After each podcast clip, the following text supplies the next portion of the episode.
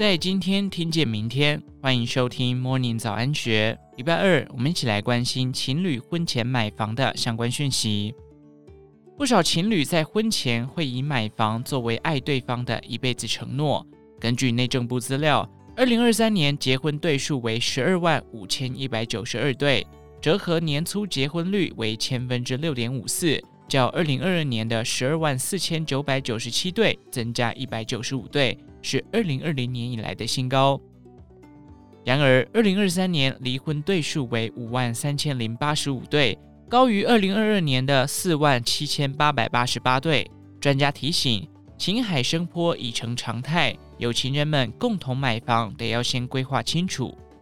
住商不动产客户服务部首席协理吴光华提醒，情人合购房屋分手翻脸对簿公堂的情况经常发生。因此，两人购屋时要特别留意几件事。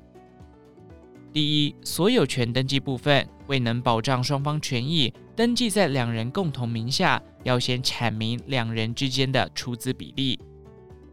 第二，要求代书在建物及土地所有人登记时，载明分别持份比例，而且切记建物及土地成本是分别依照两人的持份比例来各自持有。避免日后为了房子产生纠纷。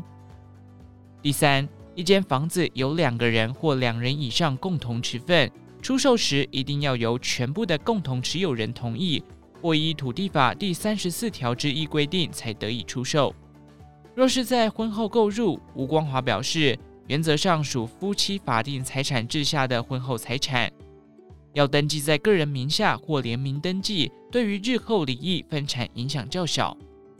吴光华也坦言，很少情侣在恋爱期间会特别签契约，公证双方的出资比例，以至于仍常产生争议，举证各自负担的款项与金流。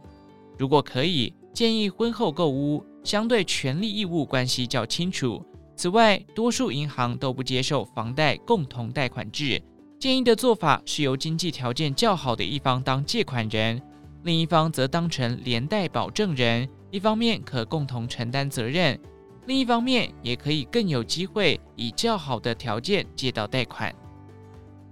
以上内容出自《金周刊》数位内容部，详细内容欢迎参考资讯栏下方的文章连结。最后，祝福您有个美好的一天，我们下次再见。